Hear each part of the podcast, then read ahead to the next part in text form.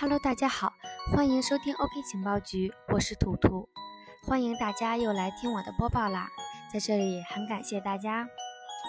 熊市听 OK 情报局就够啦。那么今天的节目分为三部分，第一部分就是对国际新闻的解读，会讲到威神被怼之后的回应，他竟然可以认可别人怼他的话，这是怎么一回事呢？我们等一下来听一听。第二部分则是讲到了推特的故事。我们都知道特朗普推特治国，可是现在推特不仅是要治国，还要玩区块链。第三部分是最近火的不行的区块链游戏，它的游戏方式有点像我们的世界或者虚拟人生，但是不同的是在这里面的货币流通，比如买东西、给人家打工什么的，都是真正的数字货币，是可以真实在生活中体现的。具体细节我们坐下来慢慢说。总之，关注我们 OK 情报局，不管你是币圈小白还是资深人士。都会找到想要了解的币圈那些事儿。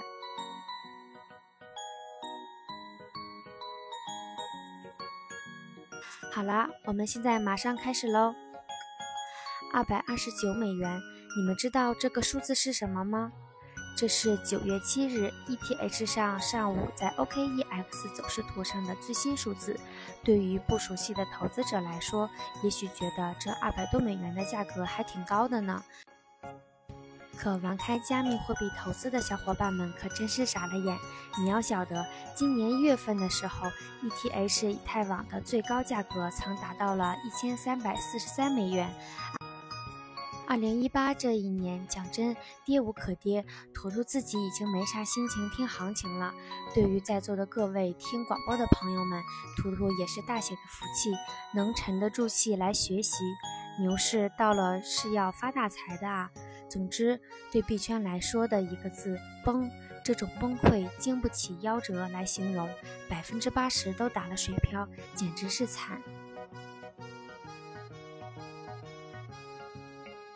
以太坊这个概念在最早开始火起来的时候，被币圈人士评价为比特币之外的另一个选择，而且是投资潜力更大的选择。可如今看来，在整个加密货币领域普遍遭受抛压的时候，以太坊并没有表现出比比特币更高的抗压性。我们之前提到的比特大陆的以太坊矿机的诞生，也没有对它造成的良性的影响，反而频频利空。不过，与人们已经比较熟悉的比特币相比，以太坊这次的急跌似乎原因更加复杂。一些人认为，以太坊创业公司发行的代币集中过了锁仓期。市场上出现抛售导致急跌，也有人认为以太坊在技术上出现了所谓的算力突破，市场上流通量急剧增加。图图觉得现在大量资金纷纷离场，大盘缩小，整体下跌拦不住，加上项目方也在拼命套现，生怕会被熊市牵连，以太坊想不跌也不行了。结果现在越说越凶，甚至有一个言论说以太坊迟早归零。我们来看看这是怎么一回事。比特币核心钱包开发者、技术顾问杰瑞米·鲁宾在接受采访时称，以太坊这一资产将一文不值。他指出，由于可扩性的问题。以太币未能扩大规模并被主流采用，这不可避免的会导致市场价格暴跌。比如其价格在今年八月下降了百分之三十三。另外，由于不需要用以太币支付 gas 费用，去中心化应用程序及 DApps 可以创建自己的 ERC20 代币。也就是说，如果应用程序开发商开始使用自己发行的代币来支付大量的燃料，那么以太币的需求将归零。因此，鲁宾预测以太坊网络的确有成功的潜力，但以太币无论如何都注定要失败。而威神就此做出了回应，但令人惊讶的是，威神其实同意这种观点的。我们来看一下原文。我们一直都相信两点。每天，包括以太币和比特币在内的区块链表现的都糟糕透了。权益证明是必须的，真不懂为何有人会对此大惊小怪。威神同意以太坊面临的困境，甚至承认归零的可能性，但他有解决的办法。威神考虑对区块生产者和 DApps 强制征收以太币费用，即每次产生新区块时，矿工都必须以太矿工都必须以太币的形式支付 Gas 费用，而且在以太坊区块链上存储 DApps 数据，也应。也需要支付费用，这些用于支付费用的以太币将会被烧毁，以提高 ETH 价格。照图图的解释，就是威神回购销毁以太坊，来减少以太坊在市场中的流通量，从而提高价格。但是图图觉得这种回购方式治标不治本，肯定是干不过大盘下跌的。但图图也不觉得以太坊就会就此归零，毕竟它有它的实用价值在。这么多的项目方都是基于以太坊而建立的，图图对它的未来还是非常认可的。接下来我们看一看推特又搞什么幺蛾子。近日，推特首席执行官杰克多尔西在国会委员会上表示，公司正在探索区块链技术的潜在应用。来自加州的代表询问多尔西，区块链技术对公司可能有哪些潜在应用？多尔西回答说，区块链可以用来打击虚假信息和诈骗。多尔西之所以发出这样的言论，与推特时常深陷充斥诈骗信息的负面报道有关。在上个月，网络安全公司 Duo Security 的一项研究就揭示了这样一个臭名昭著的现象：推特诈骗账户为虚假货币赠品大报告。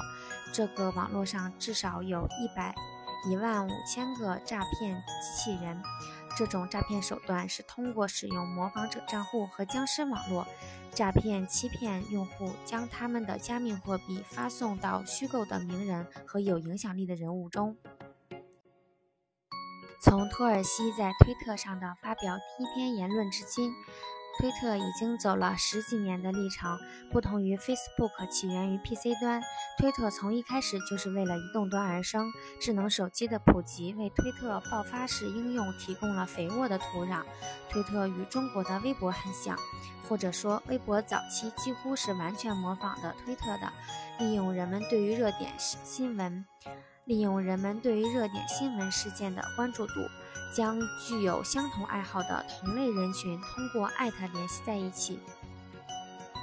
社交应用实现了人与人之间的远程交流，成为一个信息置换的场所，而信息必将是有真伪性存在的。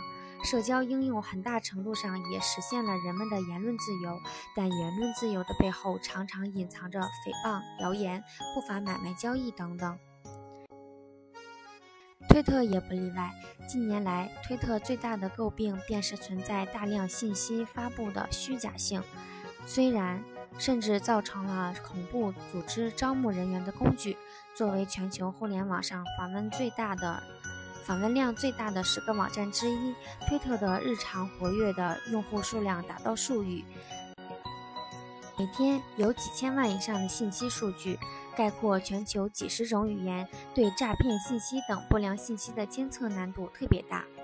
正如推特所说的，推特目前正在密切关注区块链技术的潜在作用，希望能够通过区块链连打击虚假信息和诈骗。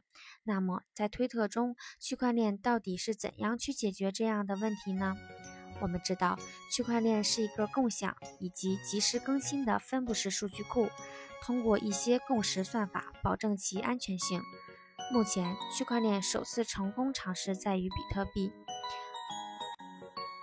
通过比特币，我们可以发现，区块链似乎已经解决了针对其特定应用场景的交易信任，而被誉为区块链2.0时代的以太坊加入了智能合约，从技术的层面上为双方交易订立合同。目前，推特主要是销售广告以及用户关注，获得平台收入。也就是推特的价值主要体现在其平台价值上。内容创作者不能够直接分享到自己为平台提供内容的这份利润，虽然 YouTube 和推特的作创作者可以分享利润，但只能超过特定阈值，还要索取百分之二十五至百分之四十五的广告收入。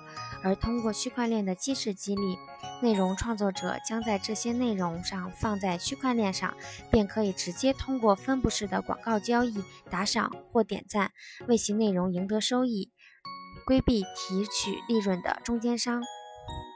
同理，在这种激励机制下，当发现虚假信息或者诈骗信息时，访问者去进行投诉或举报。一旦举报属实，就会得到一定的 token 奖励。这样一来，很多人便不再对一些垃圾信息、虚假信息受假袖袖手旁观了，从而降低信息的虚假传播。想法是好的，但是目前面对的问题是谁来决定区块链这个公共账本？以及这些账本如何保证被信任，这些问题还有待商榷。此外，基于社交应用的特殊性，我们还要考虑在它使用的过程中会出现怎样的问题。举一个有趣的例子，有这么一个段子：北上广不相信眼泪，江浙沪不相信邮费，东三省不相信喝醉。这种段子体现了各地区不同的一些状况，比如说陕西人爱吃肉夹馍，湖南人爱吃辣。如果区块链社交应用在我们国家爆发了，各种标签通过各种投票产生，一旦记录不可篡改，那么这种生活习惯很容易被打上一种地域标签，也是一种比较可怕的事情。目前，欧美社交软件 Telegram 已经加入了区块链技术，且口碑较好。此前，Telegram 也饱受虚假信息之困。至于未来的区块链社交能够普及，又如何去解决移动支付、标签化等问题呢？我们还需要拭目以待。接下来，来看看九哥的区块链游戏试玩。我们九哥曾经说过。下一轮牛市的导火索极大可能是爆款 DAPP 的应用，一款杀手级的区块链应用落地，并且引起了广泛的关注和认同，导致了人们将资金投入币圈，以开发更多应用得丰厚的回报。图图也认为这款 DAPP 应该也是游戏领域的 token 十分类似的游戏积分。这个领域的玩家更容易接受，同时游戏玩家的数量庞大，年龄偏低。如果能第一时间抓住这个 DAPP 的红利期，将会获得其极丰厚的回报，就像当年淘宝和微信的红利期一样。因此，最近我们的情报局的成员们都对区块链游戏格外关注。区块链游戏从2017年11月爆发的加密猫开始。诞生了很多很多游戏类的 DAPP，什么养猫、养马、养外星人屡见不鲜，还有博彩性质的 Ethereum 和庞氏游戏 Formo 3D 也层出不穷。图图本想还。图图本来还想入一下方某三 D 的，但是当时九哥对这种披着区块链外衣的资金盘嗤之以鼻，也就作罢了。直到最近，我们才玩起了一个真正意义上的区块链游戏 No World。现在大家，现在给大家简单介绍一下，想与你们分享一下。No World 是一款基于区块链理念的多人联网沙盘游戏。一个由玩家共同协作创建的 3D 虚拟世界，有一点像我的世界或者虚拟人生。玩家可以通过高度自由的探索和资源采集来经营建设领地，甚至还可以在领土上创造和体验第三方的内容和应用，并借此获得财富。作为一个跑在区块链上的沙盒游戏，No World 的。No World 中的场景与当年风靡全球的《我的世界》非常相似，打工、建造房屋、购买土地，真实的还原了线下的生活场景。同时，No World 还精心设计了一个基于 NASH 的代币的通证体系，以激励玩家们持续的为社区做出贡献。在游戏中，NASH 有多个使用场景。比如建造、打工、传送、交税、购买、拆除等等。随着系统的完善，NASH 流通也会更加高效。NASH 可以提现到交易所进行交易，如果觉得麻烦，也可以在游戏中进行场外交易。目前的价格大概是五厘钱左右，还不错。非氪金玩家每天能赚个几块钱。不过，针对于这款游戏，还存在以下几个疑点：一，从目前来看，现在区块链应用，不管是内容社区、视频社区、游戏社区，用户量始终是一个大问题。由于无法有效地吸引圈外人士的加入，而圈内人士规模较小，用户量往往一开始就很快达到峰值，而后来的发展缓慢。随着跟风，随着跟风平台和应用的出现，用户量开始走下坡路。九哥说，NoWord 似乎也面临相同的问题。图图没玩，但是完全可以想象这种情况。二，任何一个项目实体是不可能不考虑如何盈利。传统的游戏往往是通过游戏付费、广告、游戏比赛、游戏直播等多种进行盈利，而由于用户量大，变现模式已经非常熟悉。目前，NoWord 应该是具备盈利能力的。通过出售团队持有的 NASH，只要在游戏中设计场景运营顺利，更深一步说，只要游戏发展的好，整体盈利还是问题不大的。三，我们还和其他朋友聊起了 NoWord，也是一位资深的游戏玩家。他在体验之后，他给出自己的结论是，自己不会去玩这种游戏，因为游戏设计与体验成熟大型的互联网游戏还是有着非常大的差距，让他感觉很 low 啊。那这又有什么办法呢？沙盒类游戏本身就很精美，所以根据 Nova 的白皮书，游戏还有攻克、虚拟 VR 技术、底层的通证模型、游戏的场景设计等诸多内容，这就意味着。这就意味着需要相关行业的核心技术人员参与，但 NoWord 能否吸引到相关技术人才，这目前还是个问题。最后，区块链技术还有巨大的发展空间，而区块链游戏也有着巨大的发展潜力。如果说加密猫迈出了第一步，那么 NoWord 将刚走出了第二步。我们应该对区块链抱有信心，对区块链游戏保持耐心。这就是试玩体验啦。好啦，那么今天的节目就到这里，欢迎大家订阅 OK 情报局，熊市听 OK 情报局就够了。我是图图，我们下期再会。